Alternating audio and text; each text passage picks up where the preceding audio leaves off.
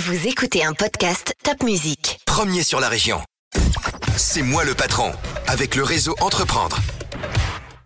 Eh bien, nouvel épisode du podcast C'est moi le patron aujourd'hui et je reçois euh, Christopher Pease. Bonjour Christopher. Bonjour Alain. Et je vous rappelle que ce podcast est coproduit par Top Music et Réseau Entreprendre Alsace.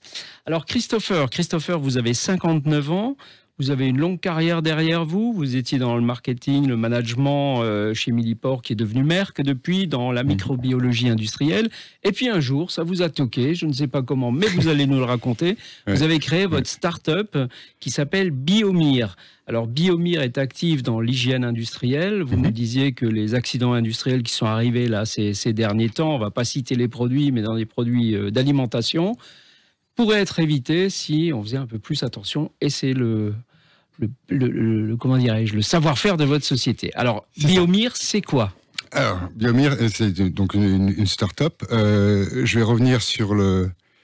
euh, je vais revenir en arrière un petit peu pour, pour comprendre. Euh, mes études me destinaient à être ingénieur en mécanique ou quelque chose comme ça. Puis j'ai croisé le, la biologie et je me suis dit voilà un sujet qui est intéressant parce qu'il n'est pas issu d'un cerveau humain. C'est le résultat de, de l'évolution et donc euh, c'est quelque chose qu'il va falloir observer, essayer de comprendre euh, de sa propre euh, comprendre les principes qui sont sous-jacents. Donc après, j'ai passé ma carrière, le fil rouge, c'était le contrôle microbiologique dans l'industrie, c'est-à-dire comprendre comment les micro-organismes arrivaient dans un procédé ou dans un produit fabriqué pour le contaminer et soit être dangereux pour les, pour les consommateurs ou soit simplement dégrader le, dégrader le produit. Et ça, c'est l'interface entre deux disciplines, procédé de fabrication et microbiologie. C'est assez long, j'allais dire, pour euh, accumuler l'expérience nécessaire pour comprendre, euh, comprendre les principes. Et ce qui se passe typiquement, c'est que les microbiologistes en fin de carrière euh, comprennent très très bien leur métier, et puis après ils partent en, ils partent en retraite, et il reste plus rien. Donc euh, je me suis retrouvé un petit peu dans la même euh, situation. J'ai pu voyager beaucoup, voir beaucoup d'industries, comprendre, voir beaucoup de problèmes et, et tout ça. Et puis je me rapproche de l'âge euh, de ma retraite, et je me suis dit, tiens, vous avez créé la société. euh, faut pas que tout ça se perde. Oui. Donc euh, ça a été une motivation à, à créer une entreprise déjà pour, euh, pour pouvoir faire ce que je voulais de la manière Mhm. que je voulais faire, mais aussi en me disant si cette connaissance, on arrive à, à créer une plateforme digitale, maintenant il y a plein d'outils euh, fantastiques pour euh, imiter l'expertise euh, humaine qu'on peut mettre en jeu, et que toutes ces connaissances, on arrive quelque part à les transformer ou les capturer dans du, dans du data et que ça reste disponible pour les, pour les autres, on, on commence une construction qui va, qui va perdurer. D'accord, d'accord. Et, et dans, dans, dans ce métier, mais je comprends bien hein, ce, que, euh, ce que vous faites. Co- comment on obtient ses premiers clients? C'est parce que je pense qu'il y a un peu une forteresse autour des sociétés industrielles qui font euh, de l'alimentaire ou enfin, tout ce qui peut toucher, être touché par des micro-organismes. Oui, c'est une très bonne question. Alors, euh, en fait, on en parle assez peu, sauf quand ça arrive dans la, dans la presse. Là, vous avez Oui. cité deux, trois exemples. Il y en a encore eu un hier, je crois. Euh, mais c'est une industrie qui, qui se préoccupe beaucoup de ces contaminations parce que c'est la base de. Ça raccourcit la durée de vie des produits. Donc, il y a à peu près un quart, je crois, des denrées alimentaires dans le monde qui sont jetées à la poubelle parce qu'elles ont, elles ont atteint la date de péremption ou elles ont été contaminées avant. Enfin, c'est des, c'est une proportion absolument énorme. Et c'est des produits qui sont parfaitement sains. Mais simplement, on ne sait pas, on sait pas assurer qu'ils ne seront pas contaminés, donc D'accord. on les enlève avant. Et donc tout ça, ça représente des dizaines de milliards de- d'euros investis chaque année pour ce problème-là, mais on n'entend pas trop parler. Euh, nous, dans nos clients, on a des très gros et des très petits aussi. Euh, les petits viennent, euh, sont souvent associés à un changement dans le comportement, euh, notamment le comportement alimentaire. Parce que si on réfléchit, moi j'aime beaucoup la bière. Je sais pas si vous.